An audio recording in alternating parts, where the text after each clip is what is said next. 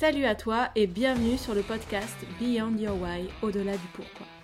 Je suis June Lancry, coach sportive en ligne et à domicile depuis 2018. Pratiquante de musculation et de culturisme, passionnée par l'humain, l'amélioration et l'expansion de soi. Ce podcast sera nourri par mes préoccupations autour de l'entraînement, de la remise en forme, mais aussi de la gestion émotionnelle, du développement et du dépassement de soi.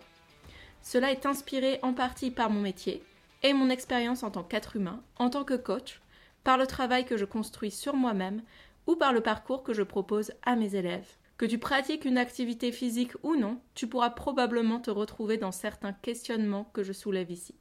Je te souhaite une belle écoute. Salut les guerriers, salut les guerrières. Aujourd'hui, je vous invite à découvrir Pierre Ponchot, de fusilier marin à coach sportif en entreprise, en passant par honneur de boxe de CrossFit, Pierre nous partage son parcours et comment il a décidé d'aider les personnes qui ne sont pas spécialement initiées au sport.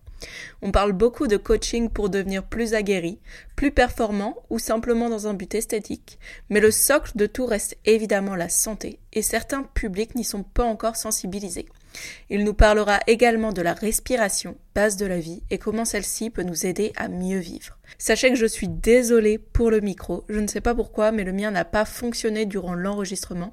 Heureusement, Pierre a une très bonne qualité sonore, ce qui rattrape un petit peu le truc. Sachez que pour soutenir la création de contenu, vous pouvez faire une capture d'écran du podcast et me taguer sur Instagram at junecoach74, me laisser un message, une note et un commentaire sur Apple Podcast et des étoiles sur Spotify.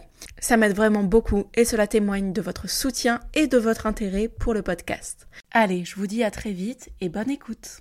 Très bien, c'est vendredi. Ouais, c'est vendredi. Toi, c'est toi en général ton week-end, c'est plutôt relax ou tu, euh, ou tu euh, travailles? Ça dépend si j'étais un élève sérieux. Euh, donc en ce moment, je suis plutôt quelqu'un qui aime bien travailler uniquement dans, dans l'urgence. en tout cas, je suis créatif que dans l'urgence. Donc je passe beaucoup de week-ends à travailler en fait. Mais, ok, d'accord. voilà. Ok, ok. j'ai une, conjointe qui bosse beaucoup le week-end, donc du coup, du coup, bah, je, je, travaille quand elle n'est pas là, tout simplement. Ça, ouais, c'est, ça, ça, te va assez mieux pour la concentration, et puis j'imagine que, bah, du coup, quand elle est là, tu profites plus de faire des activités avec elle, quoi. C'est ça, exactement. Ok, d'accord. On parlera un petit peu de ton côté créatif dans l'urgence, mais on en parlera dans, dans le podcast. Euh, donc j'ai déjà lancé l'enregistrement pour que ce soit un petit peu plus naturel parce que tu sais parfois je lance l'enregistrement mais on a déjà commencé à parler et voilà quitte à faire un petit peu de montage je préfère que ce soit euh, un petit peu plus naturel quoi. Donc euh, pour te présenter un petit peu enfin on va commencer comme ça parce que étant donné que c'est Lucas qui m'a introduit à toi, on va dire, je ne te connais pas non plus, même si j'ai parcouru un petit peu mmh. ton parcours qu'on peut voir à travers les réseaux. Donc, je, connais déjà, j'ai quelques pièces du puzzle, mais j'aimerais qu'on remette tout ça ensemble. Est-ce que tu peux te présenter un petit peu, parler de ton parcours et euh, comment tu en es arrivé à ce que tu fais aujourd'hui? D'accord, je vais essayer d'être le plus synthétique possible. Fais comme tu le euh, souhaites. Donc, euh, ben, moi, je m'appelle Pierre, j'ai 34 ans. Je suis originaire du nord de la France, donc à Dunkerque. Euh, donc j'ai un parcours euh, atypique et plurisectoriel. En tout cas, c'est comme ça que je le, définis. J'ai passé un baccalauréat économique et social euh, pour faire plaisir à mes parents. Ils pensaient que j'allais faire des études et en fait, bah, moi, c'était pas ça mon optique. Donc en 2007, quand j'avais 18 ans, donc quelques semaines après mon bac, je me suis engagé dans l'armée. j'ai donc. Ok, donc relativement jeune. Oui, oui, oui. Bon, après, voilà, on était tous très jeunes. Hein. Oui, bien sûr. En général, c'est un peu euh, dans ces, dans ces eaux-là, j'imagine qu'on s'engage mmh. dans l'armée, mais ok, d'accord. Et euh, donc, je me suis retrouvé donc, à Lorient, en, territoire breton, euh, quelques semaines plus tard, donc pour intégrer les unités de fusiliers marins. Donc, les unités de fusiliers marins sont des unités qui sont essentiellement basées sur l'infanterie, donc des combattants à pied, et donc forcément cette thématique du sport qui est omniprésente en fait déjà dès le départ. Ensuite, donc j'ai passé six ans dans l'armée, j'ai eu la chance de, de bouger, de voyager, de d'accéder à des responsabilités très tôt dans le management, dans la gestion des équipes, enfin voilà dans la coopération avec d'autres armées. Enfin voilà, j'ai vraiment touché un peu à tout, j'ai été un peu sur tous les continents. Enfin, c'était vraiment des périodes qui étaient super intéressantes. Et voilà, pour, pour moi, c'était le, le, pilier de, de, ma, de ma carrière en tout cas.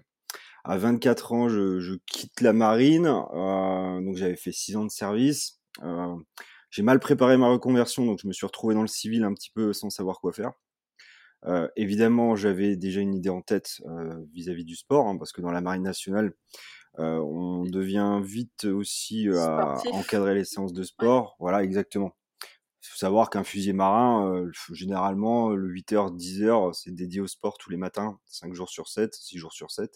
Donc c'est vraiment des plannings qui sont plutôt cool. Euh, et si on n'a rien à faire l'après-midi, on refait du sport. Ok, d'accord.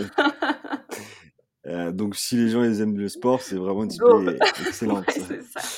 Euh, et donc en fait, moi, je, je, voulais faire une reconversion, je m'y suis mal pris, enfin bref. Et euh, donc je me suis retrouvé dans un domaine qui n'a rien à voir. Je me suis retrouvé à travailler dans l'industrie nucléaire, en fait. D'accord. Euh, ouais, donc ouais, vraiment rien à donc, voir. ouais, rien à voir. Même si on voit encore une fois que c'était des métiers qui étaient sur, sur le domaine de la logistique nucléaire, donc avec beaucoup de manutention, de port de charge, Ouais, donc euh, euh, de quand gestion d'équipe aussi. euh, mm, mm, quelque chose d'assez euh, d'assez physique, quoi. Ouais, exactement. Bah, notre, notre boulot, par exemple, c'était de, on- c'est toujours sur centrale nucléaire en bâtiment réacteur. Ça peut être monter des échafaudages, ça peut être décontaminer, ça peut être poser des matelas de plomb euh, pour casser l'irradiation. Donc des, des thématiques euh, très physiques. Et euh, depuis 2016 maintenant, je suis passé par la case FONGECIF euh, CDI, donc c'est-à-dire euh, reconversion. Euh, reconversion et, et euh, coach sport, éducateur sportif, en tout cas depuis euh, 2016.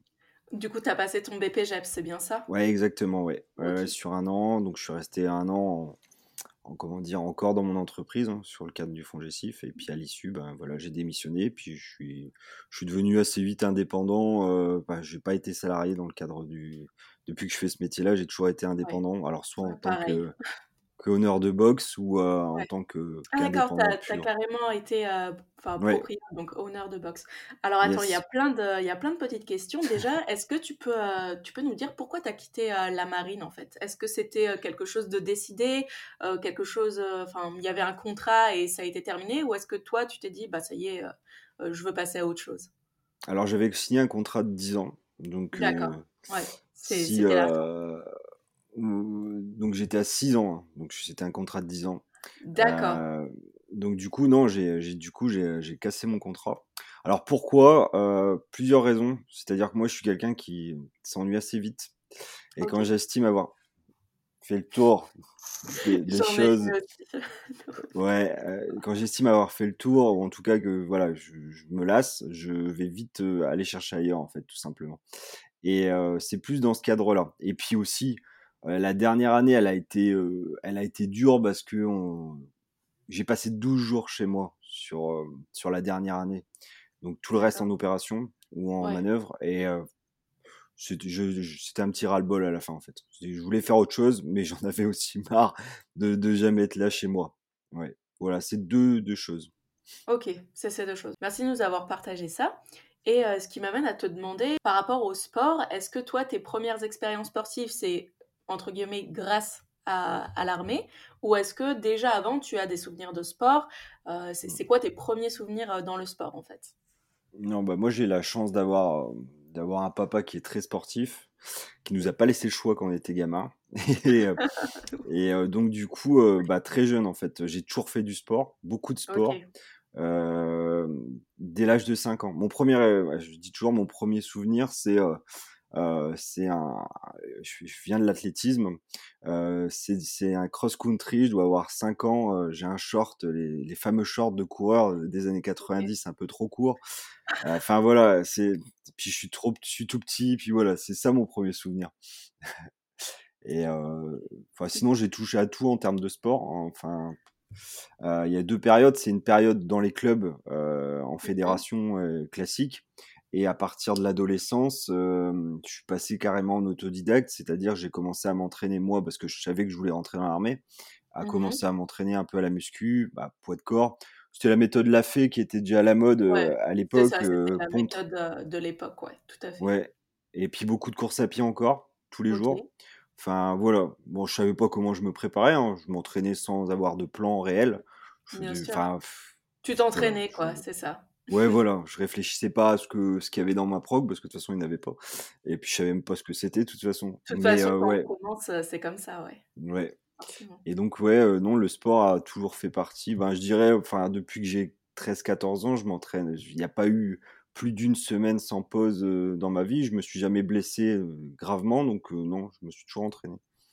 OK, d'accord, super et est-ce qu'il y a une période enfin, ou est-ce que maintenant tu dirais qu'il y a une pratique que tu préfères, que tu as préférée pendant, heu, bah, à travers, heu, toutes ces années, heu, de sport? Est-ce qu'il y a quelque chose qui, qui t'anime un petit peu plus, qui te fait plus vibrer ou est-ce que tu gardes un souvenir, plus fort d'une certaine période? Bah, il y en a plusieurs.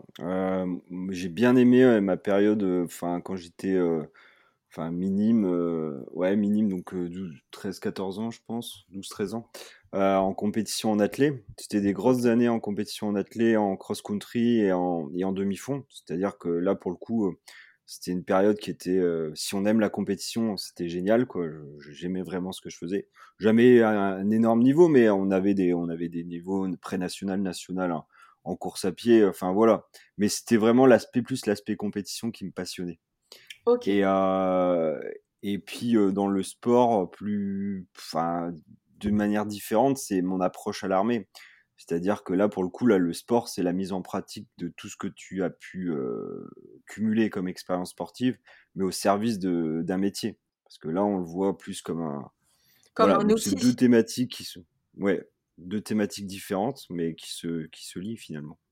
Ouais et heu, quand justement le sport à l'armée, est-ce que Tu sais, maintenant, avec l'émergence du CrossFit qu'il y a eu après, on retrouve pas mal de prépa physique. Il y a pas mal de métiers comme euh, les, les pompiers, les pompiers volontaires ou les pompiers professionnels qui font du CrossFit justement Mmh. pour bah, retrouver, enfin, enfin, qui déjà, je pense, pratiquaient avant en, dans leur propre dans leur propre caserne quelque chose qui avait un petit peu attrait au CrossFit.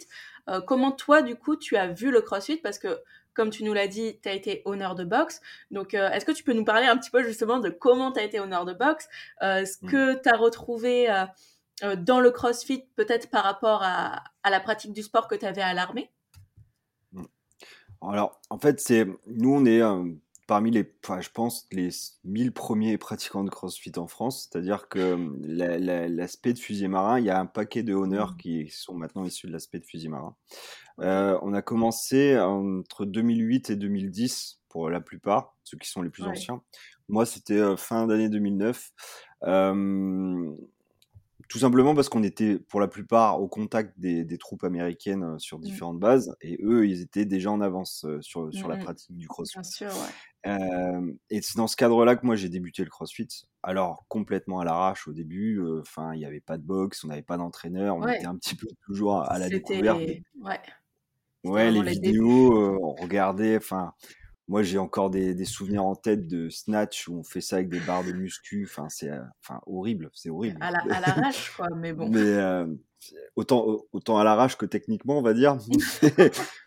Mais, heu, mais ouais et en fait, ça, cette ambiance-là, elle est, en fait, le CrossFit se mariait beaucoup avec le monde militaire parce que la communauté, elle est innée là-dedans et Mm. heu, la l'esprit dépassement de soi, tout ça, c'est inné et ça marche ça marchait vraiment bien. Par contre, au début, dans l'armée française ou enfin, dans beaucoup de corps de métier, hein, même encore maintenant, même si ça commence à évoluer, en 2009, on était vraiment, heu on était bannis. euh, il fallait faire très attention quand on faisait du crossfit, en tout cas quand on essayait de faire du crossfit euh, devant d'autres gradés, parce que c'était pas bien vu. Enfin voilà, Ah au tout début, c'était pas très bien vu le crossfit, parce que Ah ça sortait des codes. Ce qu'il faut savoir, c'est qu'un un fusilier marin, ça court 10 bornes le matin, ça fait un peu de pompe, de traction et du bench press, et puis c'est bien. Mais c'est tout, Et, quoi. euh, et donc voilà, et là on sortait un peu des codes. Ouais, ça veut pas dire que tout était acheté, hein, notamment sur l'aspect course à pied, courir avec des sacs, ça s'apprend Mm. pas, hein, il faut courir avec des sacs, euh, enfin c'est comme ça. Mais, euh, mais dans l'aspect CrossFit, au début, ouais, c'était pas très très bien vu, quoi. Maintenant, ça a évolué. Dans notre Ouais. spécialité, euh, ça, a- ça a décuplé. hein. Enfin, je suis encore en contact avec beaucoup de gars et je vois que ça a vraiment pris un, une autre tenant Ouais, et que c'est vraiment au service de la prépa physique. Et c'est Mhm. vraiment cool. Donc ouais, c'est dans ce cadre-là que moi j'ai découvert le CrossFit. Euh, pas de boxe en France, vraiment bah, ouais, il n'y avait pas encore, quoi. C'était pas, non, non, bah, les premières, non, les premières boxes en France, c'est 2011-2012, donc. Ouais, ouais, c'est 2011-2012 et encore quelques années après que ça a vraiment explosé vraiment partout en France et qu'il y a eu ce, ce, boom un petit peu avec bah, l'émergence du CrossFit. Quoi. Ouais, je pense 2015, hein, ouais. Ouais, voilà, 2015-2016, c'est à peu mmh. près ça, quoi. Et donc, toi, comment t'en viens à, à, te dire, bah, j'aimerais, j'aimerais ouvrir ma box? Bah, enfin, c'est un suivi. je suis revenu à la vie civile, donc j'ai renoyauté un, un, petit groupe de gens qui, pour certains, sont même devenus honneurs de boxe. Mmh. Enfin, on a surtout pratiqué encore pendant. On n'avait pas de boxe tout de suite. Donc, quand moi j'ai quitté l'armée, on n'avait pas de boxe ou de structure.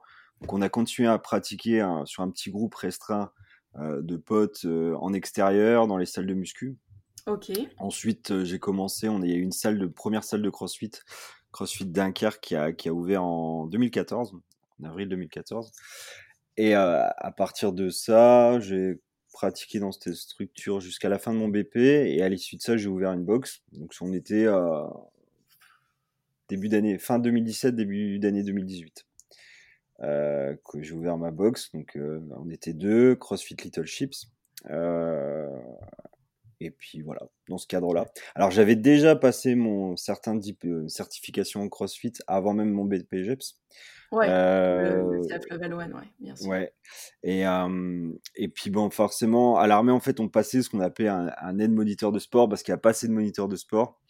Et, et, donc, du coup, systématiquement, dans la marine nationale, les encadrants, ce sont des chefs d'équipe. Moi, j'étais chef d'équipe. Mmh et donc, du coup, j'avais déjà une expérience du, de l'encadrement, mais pas du, tout sur cette thématique-là. Suis sur la thématique du CrossFit, mais pas avec la prise en compte des publics c'est quelque chose qui est beaucoup plus rugueux, on va dire.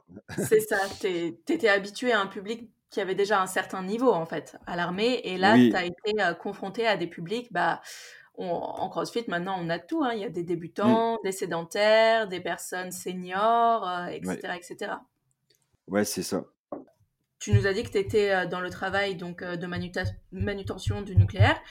C'est à quel moment que tu as fait, enfin, au moment où tu as fait ta reconversion, euh, est-ce que tu t'es dit que, euh, que voilà, tu voulais complètement changer. Est-ce que en fait, euh, travailler dans la manutention, ça a soulevé certaines problématiques liées justement bah, au fait de soulever des charges, liées au fait de, bah voilà, on, sait très bien que les personnes, bah, les personnes qui ont des métiers qui sont dans le port de charge, très souvent, il y a des problèmes de, douleurs qui, qui viennent, des douleurs chroniques, les personnes qui, qui sont euh, voilà dans la charpente, euh, dans, enfin dans tous ces métiers-là en mm. fait, dans tous ces corps de, de, pardon, dans tous ces corps de métier. Est-ce que toi bah, tu as, tout de suite vu ça? Est-ce que du fait que tu étais quand même quelqu'un euh, qui avait un background sportif, bah, tu as, pu, as pu aller au-delà de ces difficultés? Comment tu as, vécu ça? Bah oui, de toute façon, c'est simple, c'est que dans, dans ce cadre-là de la manutention, rapidement, euh, alors j'avais pas pour but d'aller vers euh, le monde de l'entreprise dans le cadre du coaching tout de suite. Ça, c'est, ça a mis du temps à infuser. Par contre, je me suis tout de suite rendu compte des thématiques, c'est-à-dire porter du plomb, hein, pour te donner un ordre d'idée, c'est à peu près 1000 euh, matelas de plomb de 23 kilos ah par générateur de vapeur sur une centrale. C'est énorme. C'est énorme. Et, et moi, j'avais inventé le wall ball, euh, matelas de plomb d'ailleurs. et euh, mais euh, je me, bah, du coup, je me rendais bien compte que les gens qui étaient en forme physiquement euh, subissaient moins et étaient plus productifs. Enfin voilà. Alors c'est pas juste dans un cadre productif, c'est aussi dans un cadre de gestion de la douleur. Bien sûr donc voilà, moi je venais d'un milieu militaire où il y avait des sélections, des minima physiques à répéter tous les ans. ceux qui étaient pas bons, ils étaient pas opérationnels et ça changeait. Mais ouais, j'ai tout, je me suis tout de suite rendu compte de, ça, de cette importance de, du sport. D'être en forme, ouais, d'être en forme. Ouais, et puis même plus loin, je dirais, plus de s'approprier son corps. C'est-à-dire que les gens, ils se sont complètement désappropriés leur corps ils ont aucune connaissance de ce que c'est qu'une douleur normale, d'une douleur anormale. Euh, enfin, ils ont beaucoup de mal à se placer dans l'espace, à bouger, à recruter des muscles, à se mettre en tension. Enfin, plein de thématiques qui vont beaucoup plus loin, beaucoup plus loin que le sport. Forcément, si on fait du sport, on en a conscience. Mmh. Mais et ouais, et je me disais, enfin, c'est horrible hein, bah, de voir le nombre de gens qui s'étaient cassés, pas ah forcément vieux, mais voilà. Et forcément, la, la, dimension répétition dans le cadre du travail, si derrière on n'a pas une belle hygiène de vie en termes de mmh. sport, ça, va être décuplé. Et plus le sommeil, parce que tu es en travail posté, tu es loin de chez toi. Enfin, toutes les thématiques se, se coordonnent. S'entrecroisent, ouais. Ok. Ouais, exactement. Ça m'amène à te demander comment tu es passer ensuite de honneur à ce que tu fais aujourd'hui. Et est-ce que tu peux nous parler un petit peu de ce que tu fais aujourd'hui? Oui. Euh, alors j'ai vendu euh, ma box en, après, entre les deux confinements, donc entre, après la première vague de Covid. Tout simplement parce que enfin moi je me suis vite rendu compte que j'étais un vieux crossfitter qui n'avait pas évolué avec son monde et qui qui n'était pas fait pour le schéma box Enfin voilà, ça me plaisait pas. je travaillais, travailler en, en boxe me plaisait pas. Il y avait un aspect trop consommateur en face de moi qui me, qui me dérangeait. Et puis voilà, j'avais pas l'impression d'aider les gens. Enfin, mmh. voilà, c'est bizarre hein, parce que c'est pas le discours qu'on va avoir beaucoup de honneurs de boxe. Mais en tout cas, moi, j'avais tu t'es senti un peu prisonnier de ton truc en fait. Et tu ouais, ouais exactement. je me sentais déjà salarié dans ma propre structure. Ouais, ce qui est un peu bizarre quand. C'est ça, ouais.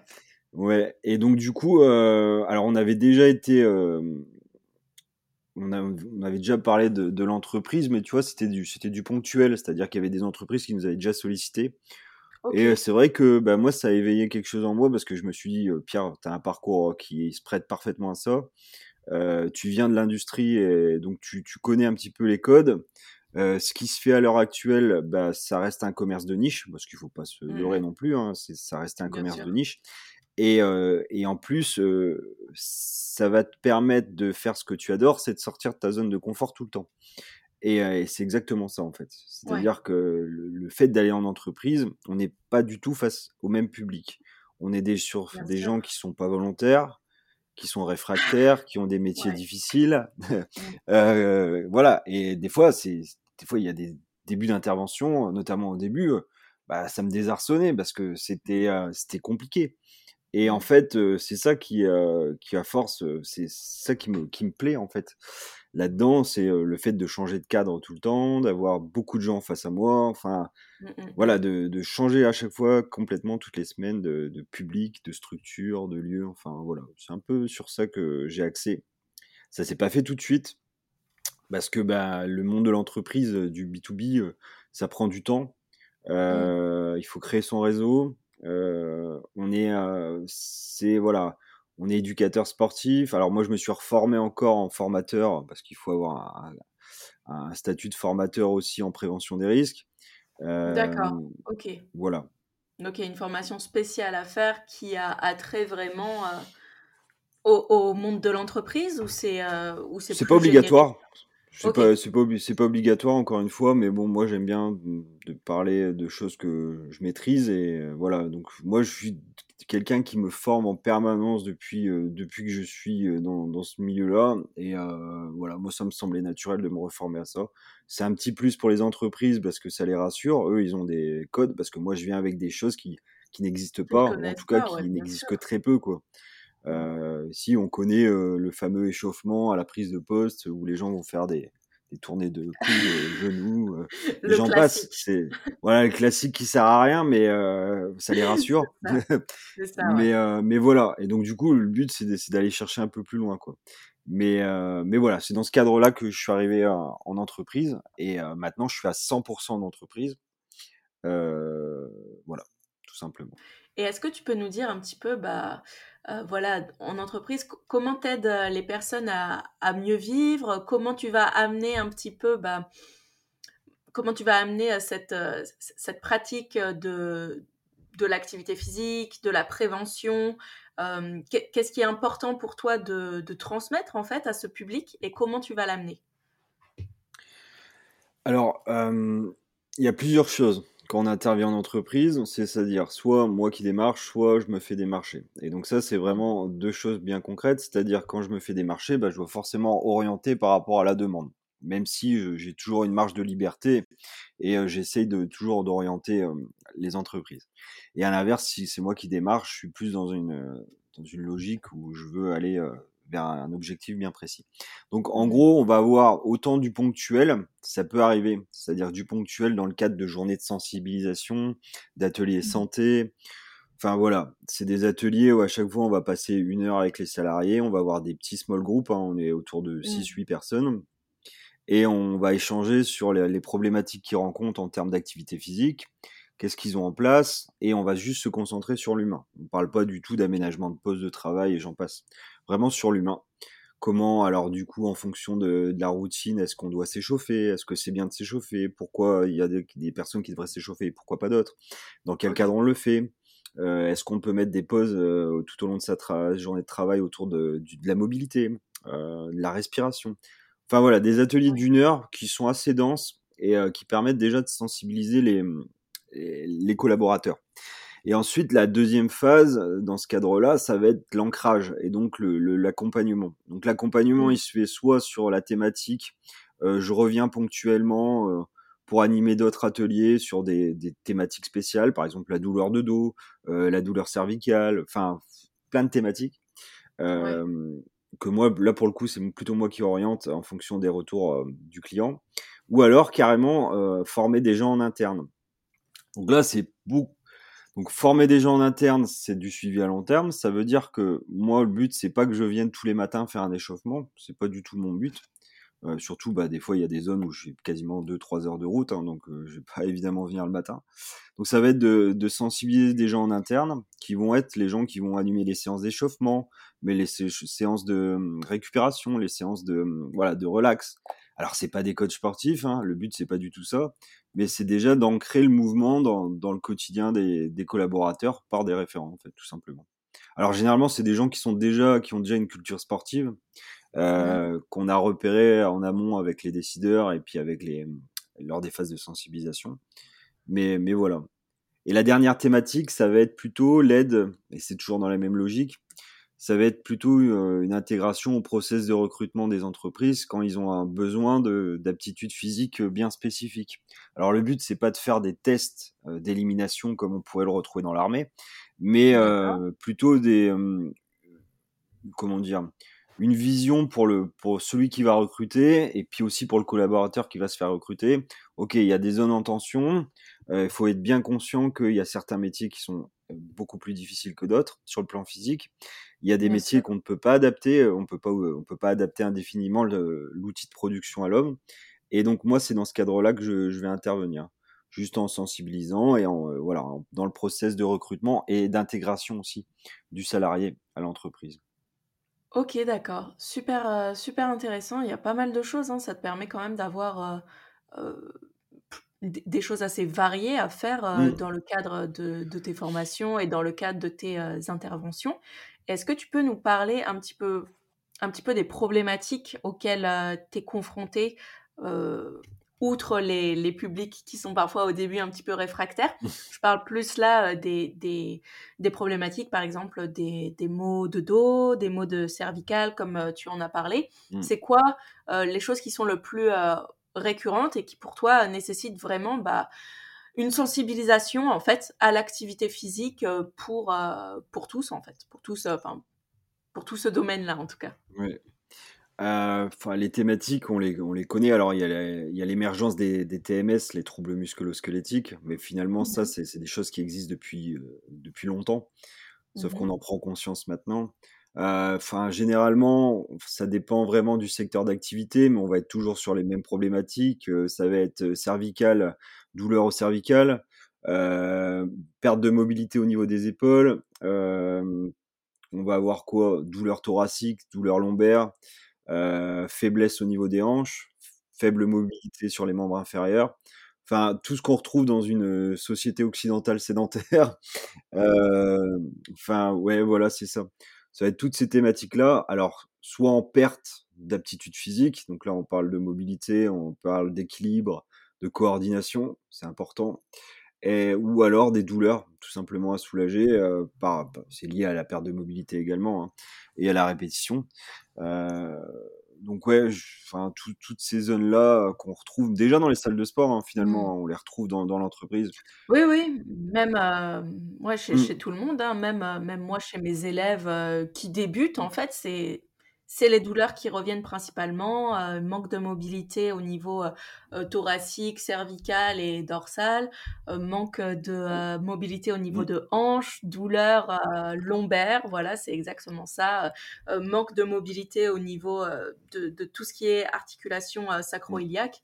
Enfin voilà, c'est les classiques et j'imagine que dans certains domaines euh, en entreprise, bah, c'est encore plus euh, accentué, soit pour la personne sédentaire, mais aussi pour la personne euh, qui a un travail physique et juste qui ne prend pas spécifiquement soin de son hygiène de vie, son hygiène corporelle. Ouais, donc ouais, c'est ça, c'est exactement ça. Et tu as la notion aussi qu'on évoquait tout à l'heure sur la fait, le fait de se réapproprier son corps. C'est-à-dire que, alors moi je vois plein, plein de fameuses formations en geste et posture que je déteste parce que je trouve le contenu horrible. en fait, la problématique, c'est une problématique avant tout de mobilité sur le port de charge et de compréhension de comment son corps mmh bouge. C'est-à-dire que des fois, ça arrive souvent qu'on confonde, par exemple, une flexion lombaire avec une flexion de hanche et inversement proportionnel. on confond une mmh. mécanique de squat avec une mécanique de, de pivot de hanche. Et, donc, du coup, en fait, tout mmh. ça, ça n'existe pas dans la prévention. Et quand j'arrive et que je dis ça, en, gros, les gens qui ont fait de la prévention dans le cadre du port de charge ces 20 dernières années, pour eux, un squat, un Jefferson curl ou un hinge, c'est la même chose, en fait. Mais, mais je grossis le trait évidemment, mais oui, et donc du coup, c'est aussi sur cette thématique-là, c'est que les gens ils se rendent compte que le corps il, peut bouger un petit peu dans tous les sens, à condition d'être mobile, et que cette mobilité, elle, elle est dépendante de notre mode de vie et de ce qu'on fait dans notre journée, quoi. Et ouais, se réapproprier son corps, c'est c'est quelque chose qui est super important. Tu le vois aussi sur l'équilibre, où les gens, bah, ils ont pas d'équilibre. Et dans la prévention des chutes en entreprise, ça peut être intéressant Enfin, et puis la coordination. Enfin, l'équilibre, la coordination, qu'on travaille plus trop parce qu'on joue plus trop à l'âge adulte, euh, bah les c'est vraiment un truc. C'est hyper important. Et ouais, ouais. Et tu te rends mmh. compte que des gens qui, qui travaillent des fois sur des échaffes à 10-15 mètres de haut, ils savent pas maintenir un équilibre de, de 10 secondes sur une jambe. Bah, tu te dis, purée, mince, là, il y, y, a quelque chose à faire. Ouais, là, c'est, ça, ça, devient presque dangereux. Ouais, ouais, ouais. Et mais bon, voilà, parce que c'est des thématiques qui sont pas abordées ou en tout cas. Qui sont pas abordées, il n'y a pas de mmh. sensibilisation. Et après, les éducateurs sportifs, nous, on n'a pas été forcément dans les entreprises. Donc, c'est des postes qui ont été souvent trustés par des gens qui avaient des, plusieurs casquettes, des fois même des responsables de recrutement. Enfin, c'est pas leur métier, en fait, tout simplement. Donc, mmh. on peut pas trop leur en vouloir. C'est juste qu'ils maîtrisent pas les, les, les choses, mmh. tout simplement. Tout à fait. OK, d'accord. Et par rapport à justement euh, cette sensibilisation, par exemple, euh, à la coordination euh, et à l'équilibre, est-ce que tu utilises d'autres outils, enfin d'autres outils, est-ce que tu utilises des, outils neuro, réflexes? Voilà, moi c'est Lucas qui m'a qui m'a recommandé, donc je me demande si tu navigues aussi un petit peu dans ces sphères, si toi aussi tu t'y es un petit peu formé. Ça m'intéresse de savoir. Alors non, je suis pas encore aussi loin. Pourquoi? Parce que euh, là, on est vraiment sur un boulot de vulgarisation. Donc souvent, je, et donc du coup, il faut, euh, il faut être vraiment sur du simple. On est vraiment sur des gens qui, euh, alors on va utiliser quelques exercices neuro très simples pour, par exemple, le par rapport au regard, mais vraiment c'est très simple oui, voilà, ça peut être des choses vraiment simples, hein. La neuro, c'est pas forcément quelque chose d'hyper compliqué quand on sait que parfois juste les poursuites oculaires, ça. peut améliorer, mmh. certaines choses. Voilà, je me demandais si tu les intégrais, bah, à ta manière, d'une manière simple, qui soit abordable pour les pour les personnes qui ne sont pas, initiées. Voilà, Non, mais oui, je je l'introduis, ouais, sur sur la notion de l'équilibre. On va faire des petits jeux, notamment autour, de là où je place mon regard, enfin c'est ouais, mais sans qu'ils s'en rendent compte, c'est plus pour les euh, pour les faire pour les faire jouer et puis ça fait partie de l'équilibre hein, tout simplement. Euh, c'est des mmh pistes que j'envisage pour euh, les mois à venir ou les, les années à venir de, de, bosser un peu plus sur ça. Maintenant, on est souvent sur l'atelier. Alors, ça paraît bizarre, mais le but quand tu vulgarises, c'est que tu es vraiment sur du basique sur beaucoup de choses. Il y a beaucoup de thématiques à aborder. Donc, je suis plus ancré, moi, sur une approche euh, mobilité pure, en tout cas euh, mobilité telle que je le conçois, c'est-à-dire des mouvements euh, sous tension. Et, et donc du mmh coup, voilà, c'est plus sur ça. Et ma deuxième thématique, c'est c'est la respiration. C'est de lier les deux choses. Ouais. Ça, on allait, on allait y venir. Mais voilà, c'est moi je oriente surtout sur ce qui me ce qui me botte, c'est la mobilité et, et, la notion de respiration, même si tout est lié, hein, de toute façon. Mobilité et respiration. Oui, bien sûr. On, on, comprend très vite, de toute façon, quand on commence à naviguer dans ces eaux-là, que, que mmh. tout est lié. Et c'est comme dans le sport de, de, manière générale, quand on souhaite une transformation euh, physique, on sait très bien que c'est lié à mmh. l'alimentation, mais que c'est aussi lié au mental. Donc voilà, à chaque fois, c'est, on va dire, c'est des, c'est des, c'est des sphères, quoi. C'est, c'est des cercles vertueux un petit peu. Donc euh, ouais, je comprends que, que tout soit lié. Et euh, pour en venir à la respiration, donc j'ai j'ai parcouru un petit peu ton feed mmh. Instagram et j'ai vu que tu avais fait une initiation à la méthode Wim Hof que j'ai fait aussi il y a quelques années. Hein. C'était il y a un moment, je crois que moi, c'était en 2019. Donc, c'était ma première initiation, on va dire, au froid et aussi à la respiration, même si j'avais pratiqué aussi un petit peu à ce moment-là du, du yoga Bikram où il y a pas mal de respiration étant donné que c'est dans des pièces très très chaudes. Donc j'avais ces deux, euh, ces deux aspects très très froid, très très chaud et ça m'a permis aussi de travailler un petit peu euh, sur ma respiration. Toi, comment tu as été euh, initié du coup? Est-ce que c'est par la méthode Wim Hof? Comment tu as découvert un petit peu ça? Et, et, voilà, parle-nous un petit peu de ton lien à la respiration. Ouais, donc ben, le, le, sujet, c'est un sujet en fait qui fait partie de, tout, de, nos vies en fait, mais on s'en rend pas compte et c'est ça qui est dommage. alors Wim Hof, la, notion euh, de Wim Hof, moi je l'ai découvert sur le taux, mais euh, en regardant ça un peu de loin. C'est-à-dire je disais, euh, c'est encore un gourou, mmh. c'est un mec bizarre qui se met en slip dans la neige. Bon, enfin voilà. Et, donc du coup j'ai mis ça de côté un petit peu. pourquoi? Bah, Parce que moi, enfin moi l'exposition au froid, parce que la découverte de la respiration, elle vient évidemment à la base de l'exposition au froid. Alors moi, je prenais des bains froids avant de mmh. m'engager parce qu'on a des cuves, des, des nages, des nages de combat à faire en plein hiver. Et donc, avant de m'engager, je prenais déjà des bains froids. Sauf que j'avais aucune notion de la gestion. Et euh, donc, je suis mmh. foqué, enfin, bourrin, quoi. C'était quelque chose de, de, de très bourrin. Et en fait, euh, par le biais des, de certaines rencontres en CrossFit, je suis revenu à la méthode Wim Hof via la, pas l'exposition au froid, mais les, les cycles de respiration basiques. Et donc, euh, j'ai trouvé ça vachement apaisant. Euh, je trouvais que ça me convenait bien. Et du coup, euh, je, j'ai commencé à me plancher dessus, donc 2018, 2017. 2017-2018 sur la mmh respiration, d'abord Wim Hof. Et très rapidement, j'ai commencé à lire beaucoup tous les sujets autour de la respiration euh, et de la respiration nasale notamment. Et donc ça part, enfin, il y, y, a pas mal de thématiques qui existent. Hein. Euh, il y a des bouquins qui sont intéressants, euh, Respirer, James Nestor, Dan Brûlé, euh, Respirer autrement, qui sont des gens qui ont vraiment expérimenté différentes études sur eux-mêmes en termes de respiration. Et donc moi j'ai commencé vraiment à pratiquer ça de, de mon côté, comme je l'avais fait avec tout en fait, et de voir un petit peu ce qui marchait et ce qui marchait moins. Pourquoi? Parce que moi j'étais arrivé dans un stade mmh en, en, CrossFit où bah, je m'entraînais beaucoup en CrossFit, enfin même pas beaucoup trop. Enfin, c'était l'époque, c'est même encore maintenant, mais du volume, du volume, du volume.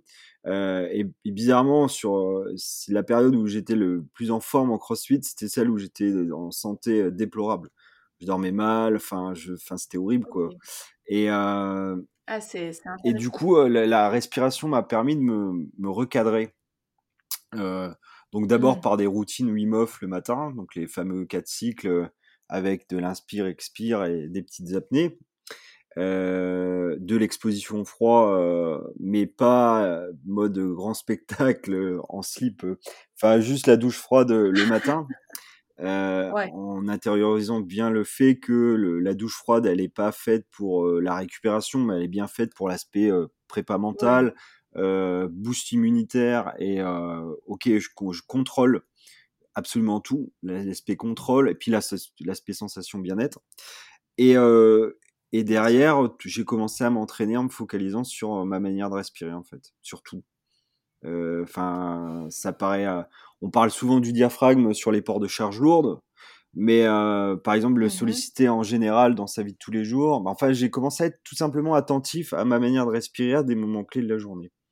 Euh, ça peut être là mmh. maintenant, par exemple, quand je te parle, ou pas à plein de thématiques avant de faire une présentation à, en entreprise. Enfin, Bien sûr, avant d'être enfin, quand on est stressé, avant d'aller se Mmh. coucher, ça peut être vraiment à plein de Ouais. moments clés. Quand on s'entraîne, comme tu dis, il y en a beaucoup qui respirent par la bouche dès que l'entraînement devient plus, Ouais. intense, alors qu'idéalement, il faudrait vraiment continuer d'avoir une respiration nasale, contrôlée, pour, justement, bah, réguler, heu, le système nerveux, enfin enfin tout ça et OK, c'est super intéressant et tu as fait une formation dans la respiration? Enfin, je je sais pas si Ouais, alors je fais, suis est-ce instructeur Oxygène, heu, Oxygène Advantage là, donc c'est Mmh. un Oxygène Advantage, c'est, surtout, ce qui va étudier là, ce qu'on appelle la respiration fonctionnelle, d'accord? Dans dans dans la Mmh mh. performance pour les athlètes, mais aussi pour monsieur, madame, tout le monde, en fait.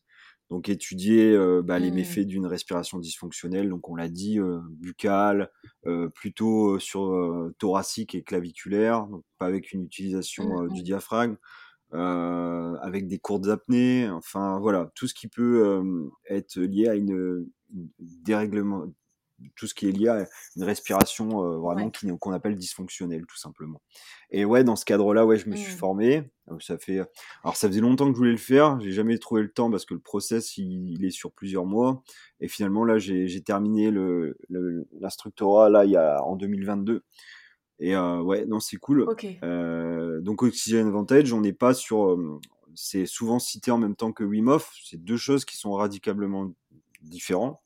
Heu, on est toujours sur la l'aspect respiration, on est toujours sur un un aspect contrôle, mais on n'est pas sur les les mêmes thématiques, mais voilà, on se rend compte qu'il y a beaucoup de similitudes, de quand on étudie la respiration, de toute façon. Et est-ce que ça, c'est quelque chose que tu amènes justement, dans le cadre de tes, séminaires, formations? Comment tu l'amènes, aux personnes? Est-ce que tu l'amènes d'une manière, ludique, plutôt simple? Et comment comment les personnes reçoivent justement cette, heu, c cette formation? Est-ce que tu arrives justement à, à l'ancrer dans le quotidien, heu, des gens? Et est-ce que tu penses que ça est-ce que tu penses que réellement ça peut, changer leur vie? Ouais, beh, en fait, au début, alors c'est toujours pareil, hein, faut toujours se replacer par rapport au milieu dans lequel je je vais intervenir, hein, donc ça dépend vraiment de la Mmh. structure, d'accord? Il y a des, des secteurs qui sont très Mmh. réceptifs à ça, il y a des secteurs qui Mmh sont un mh. peu plus, heu, un peu moins réceptifs, tout simplement. Maintenant, je l'introduis toujours quand je parle du mouvement, heu, je parle toujours du 1er mouvement. Le 1er mouvement, c'est la respiration et donc on commence Mmh. toujours par ça. Alors des fois, c'est pas évident parce que les gens vont rigoler, ils vont dire: «Qu'est-ce» alors j'essaye de dédramatiser et en fait, au bu au bout de quelques minutes, si j'ai bien fait mon boulot et mais généralement ça se passe bien, les gens se rendent, rapidement compte qu'en fait, juste avoir une respiration la plus lente possible, silencieuse, heu, par le nez et avec le diaphragme, donc une entame, un éveil, heu, ça les calme, ça les endort et Ouais, et ils prennent conscience de leur respiration. La plupart du temps, par exemple, les gens, ils savent pas respirer avec le diaphragme, ils savent même pas ce que c'est et pourtant, par exemple, dans le cadre du je reviens à mes fameuses, gestes et postures, dans le cadre du port de charge, bah, savoir utiliser son diaphragme pour la pression intra-abdominale, ça peut être intéressant Mmh.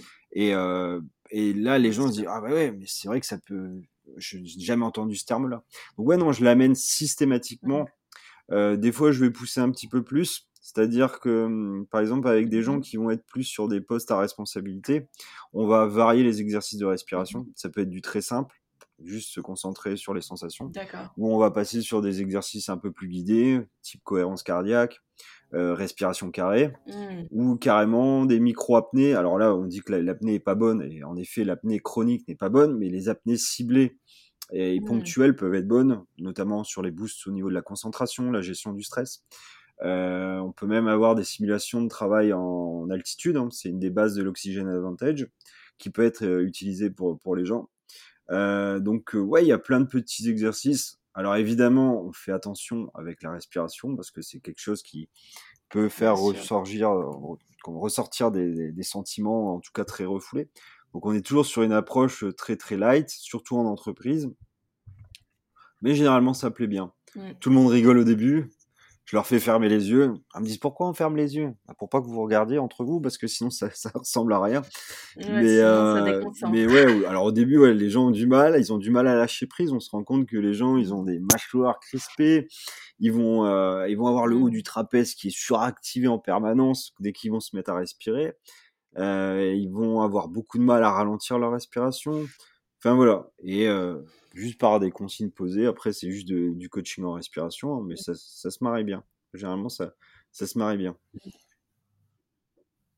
Ouais, c'est quelque chose qui est assez que moi aussi je vois. Donc, en fait, moi tous les vendredis, tous les vendredis, enfin oui, presque tous les vendredis soirs, je donne un, je donne un cours de pilates pour pour une, une association d'entreprises. Donc, c'est plusieurs entreprises regroupées. Et voilà, j'ai un socle de personnes, mais parfois il y a de nouvelles personnes qui arrivent. Donc ces personnes-là, je les ai quand même depuis trois ans. Donc ça y est, ça fait un moment qu'elles sont habituées à tout ce que je leur mmh. dis, justement sur la respiration, le diaphragme, la respiration nasale, euh, le fait de bah, d'étendre les trapèzes, d'arrêter d'avoir cette respiration euh, claviculaire euh, qui remonte trop. Enfin, pas d'arrêter, mais en tout cas d'essayer de, de la contrôler et d'amener justement plus d'apaisement euh, dans la respiration. Mais à chaque fois qu'il y a de nouvelles personnes, la première chose que je vois, c'est c'est ça.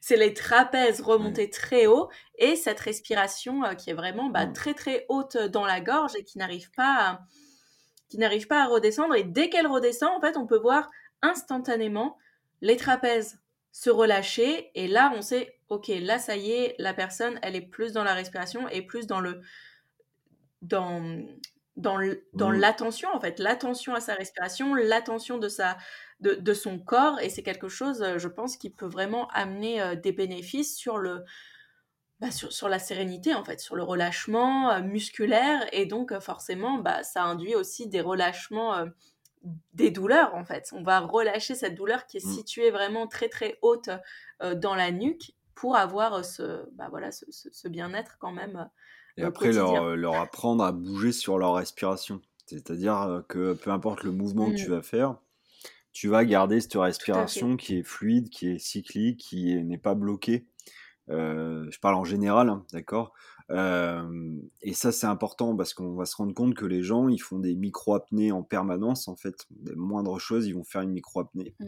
Euh, ça peut être, on mmh. appelle aussi, même quand on est en facteur de stress lié à, euh, lire un email, lire un SMS, les gens vont faire des micro-apnées, les gens vont avoir une information un peu stressante, ils vont faire une micro-apnée, ils vont bouger dans une posture qui, qui ne leur plaît pas ou ils sont pas mobiles, ils vont faire des micro-apnées.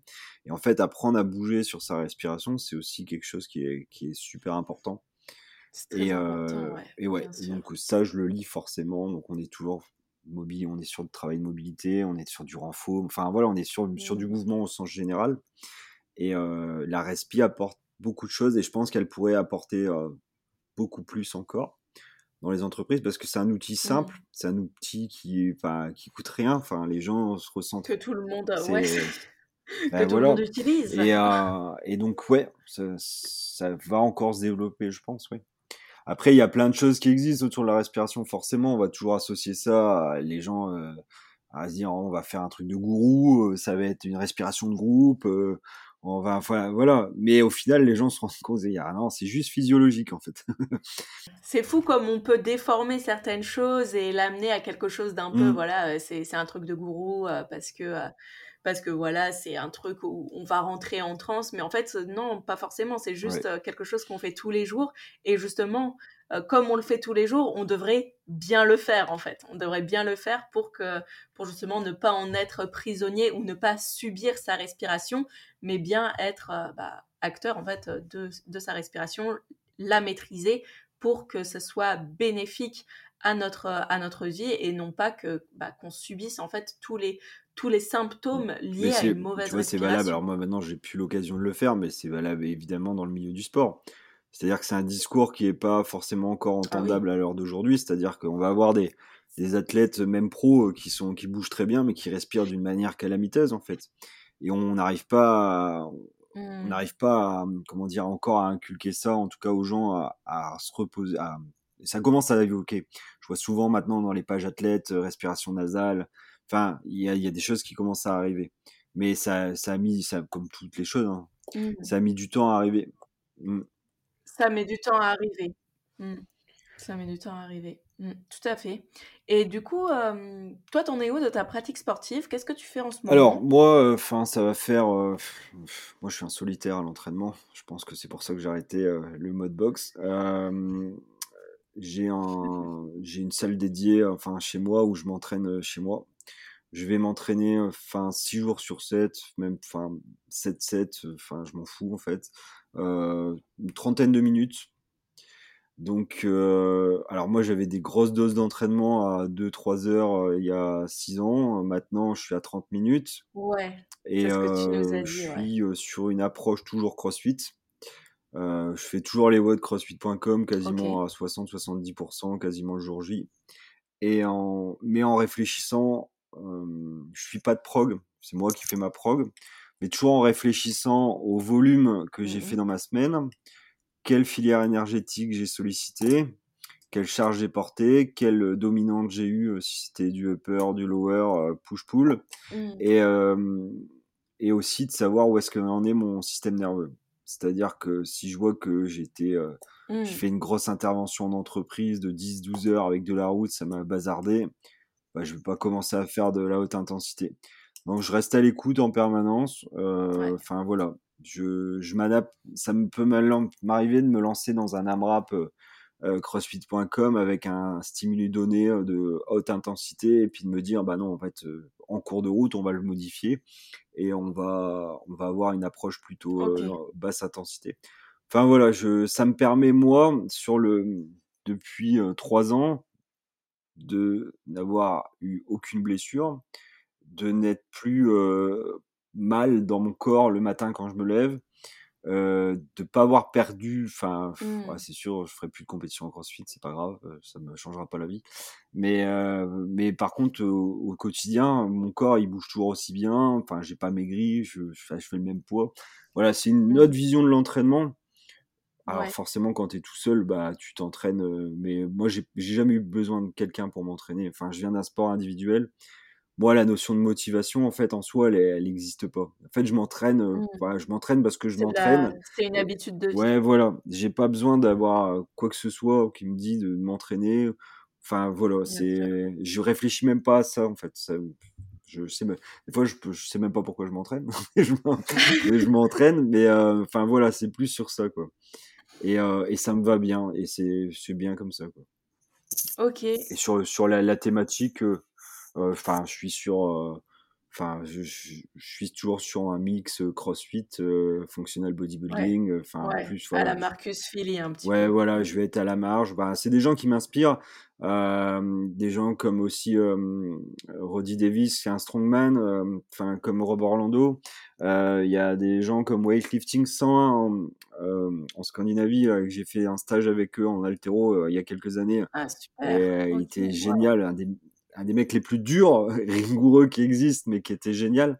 Euh, enfin voilà, euh, je, m'entraîne en suivant ces, ces gens-là, plutôt old school.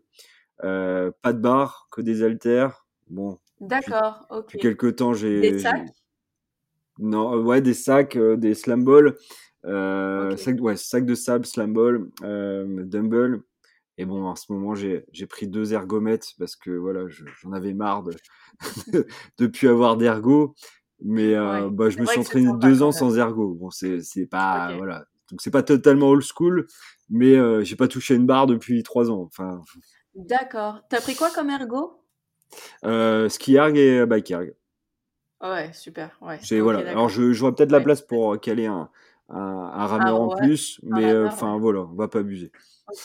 D'accord. Ok, super, euh, super intéressant. J'aimerais juste rebondir justement sur ta pratique du CrossFit il y a quelques années euh, en arrière où tu avais, euh, comme tu nous l'as dit, une activité, enfin un volume mmh. d'entraînement très très haut et que tu n'étais euh, pas en santé.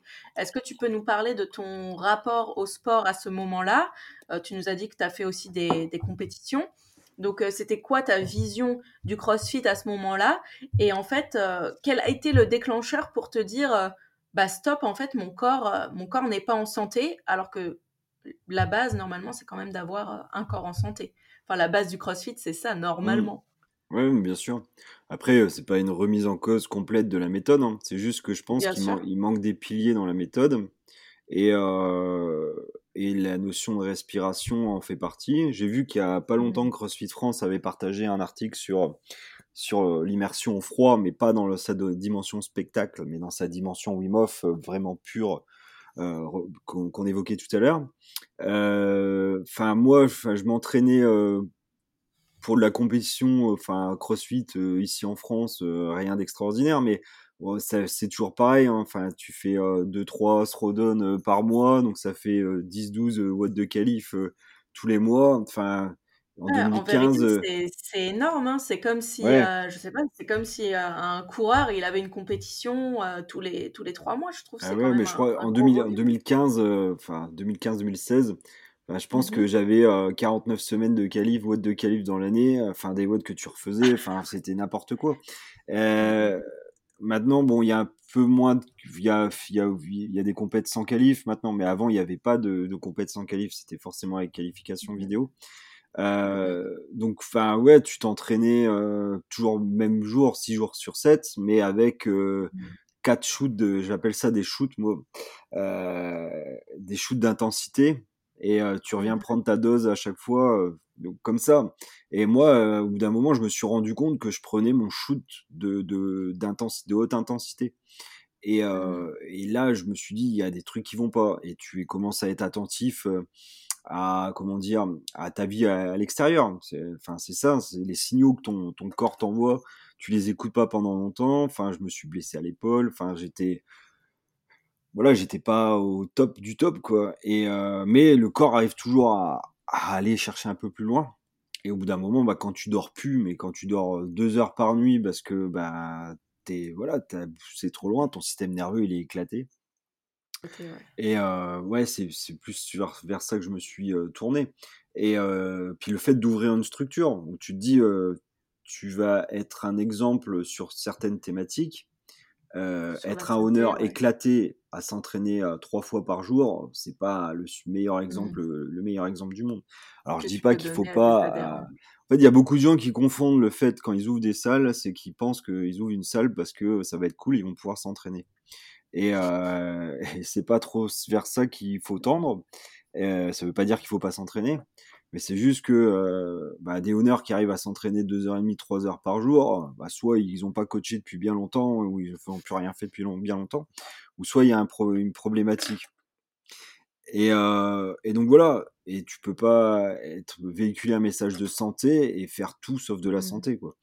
Donc ouais, il y a une profonde remise en question euh, là-dessus pour ma santé, pour ma santé mentale et physique, et euh, puis également pour pour pour ça ouais. Ok, ok, ouais, je vois, je vois tout à fait. Et bah, c'est super euh, de nous avoir partagé ça parce que c'est sûr que c'est quelque chose d'important et que même euh, sans être à haut niveau, maintenant on voit beaucoup de personnes en boxe, des, des personnes, euh, j'allais dire lambda, mais oui, monsieur, madame, tout le monde, quoi, qui vont, qui vont s'entraîner beaucoup plus que de mmh. Alors qu'ils vont, ils vont pas faire les games, mmh. ils vont pas faire, ils vont, ils vont peut-être même pas faire de compétition française, mais, euh, mais voilà, qui, qui, sont en fait dans la recherche constamment de la haute intensité, dans cette recherche du, du rush de dopamine.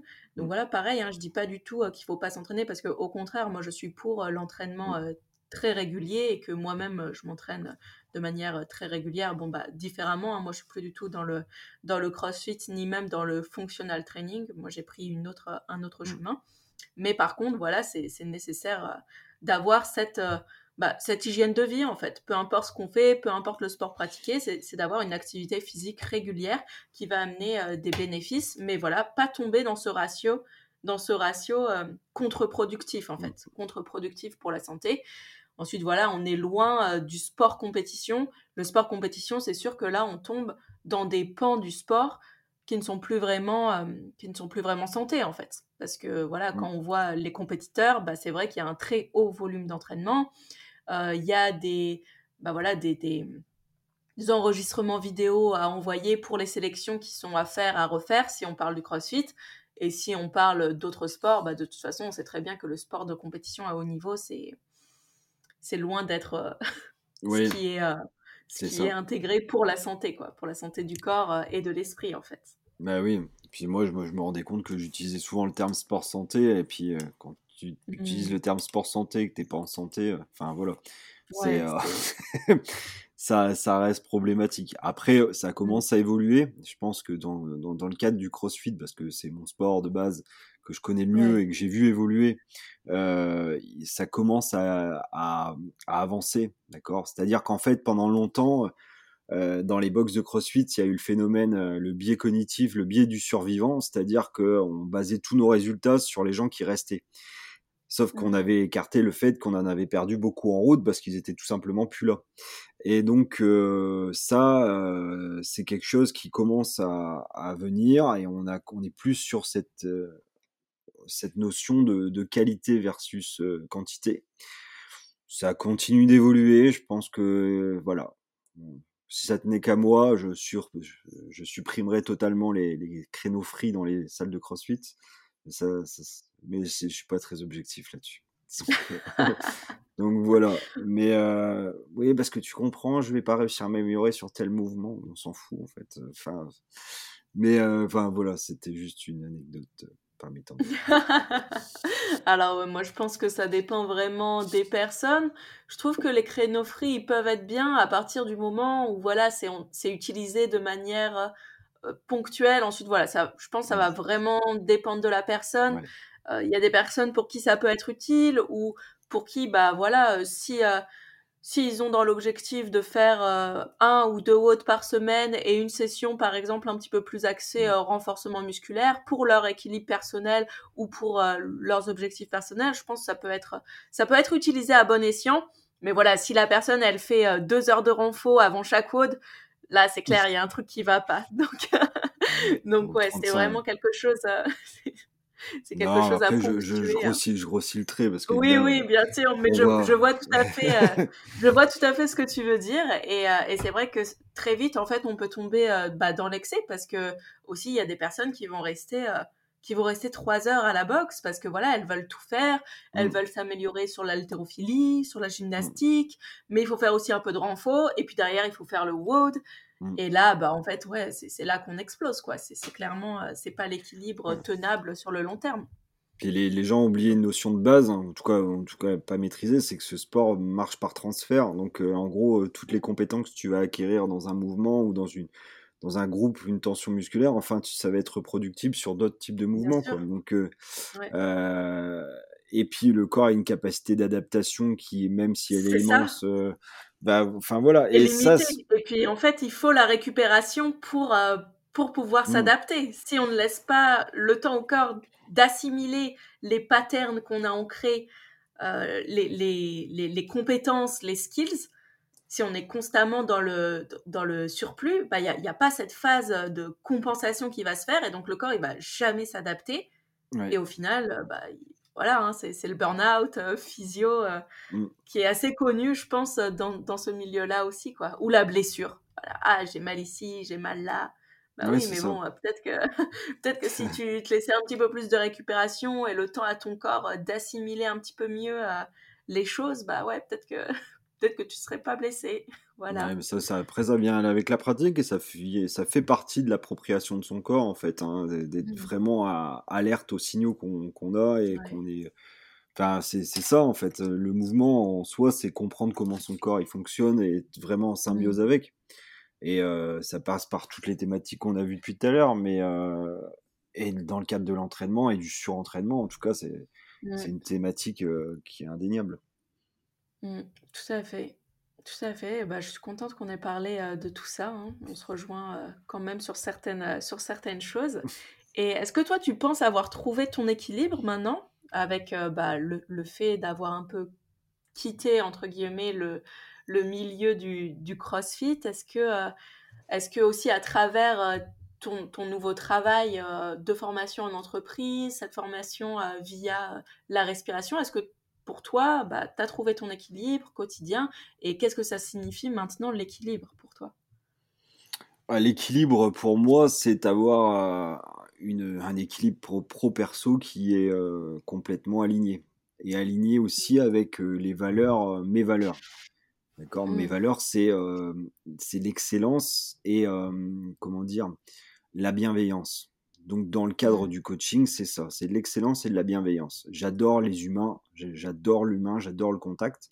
Et, euh, et c'est dans ce cadre-là que moi, j'ai trouvé mon équilibre, en tout cas à l'heure actuelle, euh, mmh dans les entreprises.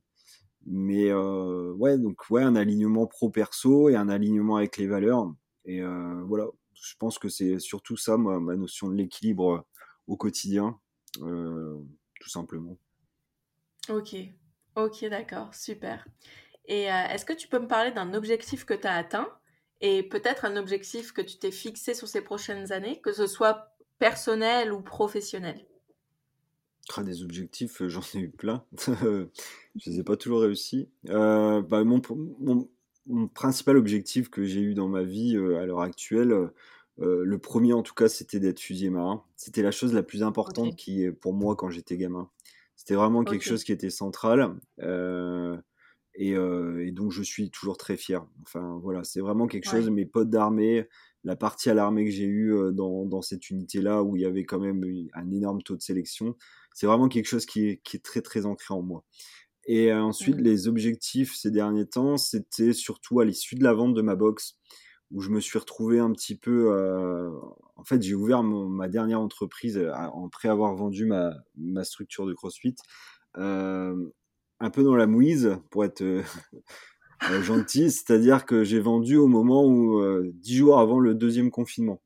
Donc pour un, mmh. éducateur sportif sans aide, sans rien, sans structure, ça a été vraiment la galère.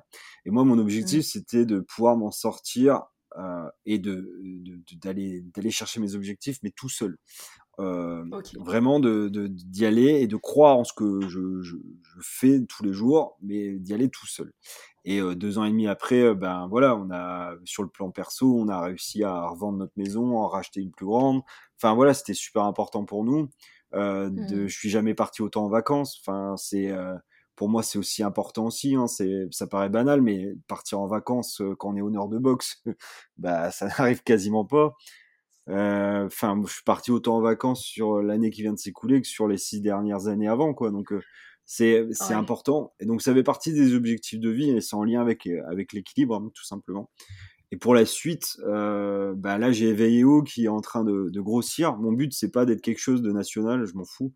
Moi, je veux rester quelqu'un, un formateur et un consultant reconnu dans, dans, dans cette thématique de l'entreprise et de continuer à pouvoir porter un message dans les entreprises qui est différent de mmh. ce qui est véhiculé à l'heure actuelle c'est-à-dire avec encore des connaissances d'un autre temps, avec des gens qui sont vieillissants et qui, voilà, voilà d'aider les gens avec des outils concrets sur le terrain mmh. qui sont issus de nos pratiques de, du sport, quoi, tout simplement. Mmh. Donc amener le sport dans l'entreprise sans que les gens se rendent compte qu'ils font du sport parce qu'on fait pas forcément du sport. Quand on parle de mobilité, il faut voilà. On, parle de mouvement en fait. Ouais voilà. On va pas faire une séance de body pump ou euh, un weight de CrossFit. je vais pas arracher mon t-shirt au milieu de la pièce. Mais euh, voilà, on parle de mouvement. Avec un grand M, c'est du mouvement. Et, euh, et c'est comme ça en plus qu'on va pouvoir un petit peu raccommoder les gens avec l'activité physique. Mmh. Mmh, mmh. Et est-ce que tu aspires à faire grandir encore Eveilleo Je le prononce bien Eveilleo? Oui. Ouais. Est-ce que tu aspires à faire grandir Eveilleo dans la France? Je ne sais pas si pour l'instant tu interviens que dans ta région ou est-ce que tu interviens encore dans d'autres régions? Est-ce qu'on a déjà fait appel à toi? Bah, alors j'interviens. Euh, alors moi je suis implanté donc Dunkerque, euh, la ville la plus haute de France, euh, au haut des Hauts-de-France. j'interviens sur toute la région Hauts-de-France, donc déjà on est sur une des régions les plus denses de, de l'Hexagone. J'interviens en région parisienne et j'interviens en Belgique dans la partie Wallonie. Euh, je m'interdis pas d'aller plus loin. On m'a déjà sollicité pour aller plus loin, ça s'est pas encore fait. Mais bon, bah déjà, la, région parisienne, c'est voilà. Déjà, ça fait, c'est assez dense, ouais. Ouais, et puis bon, la, la, zone, euh, la zone dunkerquoise en termes d'industrie est hyper dense. On a la plus grande centrale d'Europe de l'Ouest. Enfin, on a beaucoup de choses, beaucoup de thématiques autour de l'industrie. Euh, Quand je vais mmh. aller sur l'île, on sera plus sur la grande distrib ou sur euh, des plateformes de logistique. Et après, bon voilà, je m'interdis rien si les projets sont intéressants, mais moi, mon cœur de métier, c'est les Hauts-de-France. C'est vraiment un ancrage local. Et euh, voilà, je suis plus sur un ancrage local. Je veux garder cette connexion avec le terrain que les grosses structures qui, qui font les mêmes types d'activités. Euh, il n'y en a pas beaucoup mmh. et pas toujours sur les mêmes thématiques, mais euh, sont souvent détachés, déconnectés du terrain. Et moi, je veux, je veux pas perdre ça, en fait, tout simplement. Ouais, je vois, je vois tout à fait. Ok, d'accord. Super, super intéressant. Et on va passer au petit passage sympa Enfin, tout était sympa, hein, tout était sympa, mais voilà, au petit passage un peu plus euh, rapide, on va dire. Est-ce que tu aurais un livre à recommander à nos auditeurs et nos auditrices? Alors, moi, j'ai plein de livres. Euh, T'as eu Lucas, il adore les BD. bah, moi, j'adore les BD aussi. euh, moi aussi, j'aime beaucoup. C'est vraiment quelque chose que j'adore. Donc, euh, toutes les vieilles BD, enfin, moi, j'adore les BD. Mais dans le cadre d'un livre, alors je te l'ai dit tout à l'heure, sur la respi, c'est vraiment des choses qui sont énormes. Donc, Respirer de James Nestor, j'en aurais pas qu'un, mais j'en ai plusieurs. Respirer de James Nestor et Respirer autrement de Dan Brûlé. Euh, qui sont vraiment euh, faciles à lire, euh, pas, c'est pas des pavés, euh, et mmh qui traitent assez bien le sujet et qui, voilà, c'est vite compréhensible pour tout le monde. Dans, le, dans le leadership, un bouquin que j'aime bien, en tout cas un auteur que j'aime bien, c'est Responsabilité absolue de Joko Willink. Euh, qui traite justement de cette notion de responsabilité absolue dans euh, du monde militaire d'où je viens et euh, qu'il le relie avec des histoires euh, du monde de l'entreprise. donc il fait toujours un parallèle entreprise opération sur le terrain. Et moi j'ai vraiment adoré ce, ce, livre qui se lit aussi qui se lit aussi bien. J'en ai pas d'autres. Enfin moi je suis un fan d'histoire. J'adore Napoléon. Enfin je lis beaucoup de livres d'histoire. Okay. des ah, trucs qui n'ont rien à voir. J'aurais pu très bien finir en fac d'histoire, hein, c'est parce que. ah ouais, mais c'est super intéressant aussi, hein, c'est l'histoire euh, l'histoire de France. Euh, mais bah, exactement, donc ouais, non, je lis beaucoup d'histoires, mais en vraiment en lien avec notre activité, de nos échanges d'aujourd'hui, je pense que euh, ça va être les trois grands livres. Ouais, ouais, ouais. Et lire de la BD pour le stress, euh, pour le parasympathique. Ah ouais, c'est super le BD, important. les BD, je suis, je suis bien d'accord. C'est vraiment quelque chose d'hyper euh, agréable à lire. Et puis, je trouve que ça, ça nous ouvre un monde aussi bah, de, de l'imaginaire, en fait, mmh. avec les images. Pour moi, c'est quelque chose de très, très créatif et très, très apaisant. Comme tu as dit, très apaisant. Et c'est un, un bon moyen de se relaxer quand justement on est un petit peu stressé ou quand on rentre d'une journée et qu'on veut pas forcément. Voilà, il y, a des lectures qui sont très euh, parfois denses et qui sont importantes à faire et qui sont très enrichissantes. Et puis parfois, il y a besoin de, de lire des choses un petit peu plus euh, simples, entre guillemets, qui vont plus euh, voilà, nous relaxer, nous détendre. En tout cas, euh, c'est super pour, euh, pour là les trois livres. Moi, je ne les ai pas lus, donc je, vais, je vais me les procurer. J'aime bien. moi, j'aime beaucoup lire. Donc, donc voilà. Bah, en premier, je te conseille vraiment respirer, enfin, respirer de James Nestor. Je te le conseille vraiment. C'est si tu dois choisir dans les trois, c'est vraiment un outil vraiment intéressant. Eh ben super, super. Merci pour tes recommandations. Et est-ce que tu as un film à recommander à nos auditeurs et nos auditrices, un film voilà que tu aimes. Hein. C'est, pas forcément un, un, film qui a qui est en rapport avec euh, notre conversation, mais voilà, mm. toi, quel est ton film préféré et si tu as envie de le partager ici? Ah, j'ai plusieurs films préférés. euh, euh, dans, je dirais, alors j'ai, euh, j'adore, enfin, mon film préféré le plus ancien, c'est euh, Gladiator. je pense que c'est le film de ma jeunesse, un classique, mais voilà, je, je l'ai vu un nombre de fois incalculable. et Zodiac, avec euh, Jack Gyllenhaal. Euh, c'est une enquête euh, policière des années 60 jusqu'aux années 80 sur le tueur du Zodiac. Et vraiment, ça m'a passionné. Je trouve qu'il est vachement bien fait. Et, moi aussi, j'avais vachement aimé. Ouais, ouais, ouais. Et, et puis un autre de Jake Jared, c'est sur la, la, première guerre du Golfe. C'est ça raconte un peu l'histoire des militaires sur les guerres modernes et c'est assez, okay. assez marrant, c'est assez réaliste. donc ouais, ouais, c'est et évidemment, tous les films de Louis de Funès. Ah Parce que je suis à old school. C'est un classique. voilà, exactement. Mais jamais oublié. Voilà. Ok, d'accord, super. Bah, merci pour les recommandations. Et ouais, Louis de Funès, c'est quand même un incontournable. Ah bah, on est toujours sur le parasympathique, là. Voilà, c'est ça. C'est hyper important. Hein, hyper important. Et, euh, et enfin, si tu avais euh, une action à recommander, une action ou une habitude à recommander à nos auditeurs, nos auditrices pour qu'ils améliorent un petit peu leur qualité de vie euh, Alors, en lien avec les, avec les miennes, enfin. En lien avec les tiennes, par exemple. Qui m'a le plus amélioré, je pense, se recentrer sur sa respiration à des moments de la journée, ça peut être intéressant. juste prendre conscience de la manière dont on respire. Euh, mmh changer, euh, prendre conscience de sa manière de bouger, c'est-à-dire euh, depuis combien de temps je suis dans cette posture, est-ce que je dois la changer? Mmh Enfin voilà. Euh, et, euh, et moi, ce qui me m'aide, enfin qui m'aide beaucoup, c'est prendre des douches froides, mais ça plaira pas à tout le monde. Mais toujours en étant dans une une notion, comment dire, autour de la douche froide, comme je le disais tout à l'heure, dans un, une écoute de soi, quelque chose de progressif, pas spectacle et en parfait contrôle. Donc ouais, moi ça, ça m'aide, ça m'aide pas mal. Enfin ouais, ces trucs-là. enfin, je vois pas d'autre chose. non, je c'est vraiment ces, ces choses-là. Se recentrer sur sa respiration à des moments clés de la mmh. journée, mmh. notamment quand on va être stressé. Enfin voilà, c'est ça paraît anodin, mais c'est des petites routines qui nous permettent de. Qui peuvent vraiment améliorer, ouais. tout simplement. Ok, et eh ben super. Très simple en plus à mettre en pratique, donc très très bien. Ça coûte rien. ouais. Et pour terminer, euh, je voulais savoir s'il y avait une personne dont tu voulais entendre le parcours, une personne qui est inspirée et inspirante à me recommander, et ben, qui serait cette personne? Alors j'en ai plusieurs, mais euh, je vais rester fidèle à, ma thématique du CrossFit euh, en tant que, sport. Il y a quelqu'un avec mmh qui je suis toujours en contact et que ça fait des années qu'on est en contact, c'est Quentin Vigneault de CrossFit Initium, hein, donc le fondateur euh, de la plus grosse boxe euh, des Hauts-de-France euh, et aussi fondateur de la programmation Athletics Train. Donc c'est vraiment quelqu'un qui, qui m'inspire en tout cas dans, dans, le CrossFit et en tant qu'humain. Parce que voilà, si, si, je dois citer une personne, ça serait Quentin Vigneault. CrossFit Initium, Athletics Train. Top. Top, top. J'essaierai de contacter cette personne. Eh ben, écoute, Pierre, merci beaucoup pour, euh, pour cet enregistrement, pour cette conversation. Je suis sûre que, que les auditeurs et les auditrices auront beaucoup à apprendre bah, du monde de l'entreprise, mais aussi euh, de tout ce qui a trait à euh, la respiration et à la conscience corporelle. J'espère que la conversation aura plaira à nos auditeurs et nos auditrices. Et puis, bah, pour tout le monde, je vous dis à très bientôt pour une prochaine conversation. Hey, pas si vite Merci d'avoir écouté jusqu'au bout.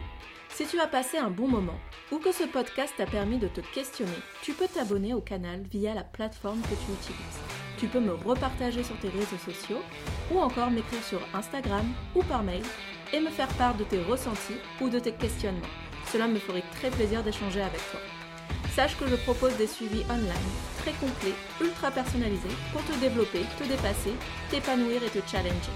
Ce n'est pas une simple transformation physique que je propose, mais vraiment une évolution à 360 degrés. Ciao et à bientôt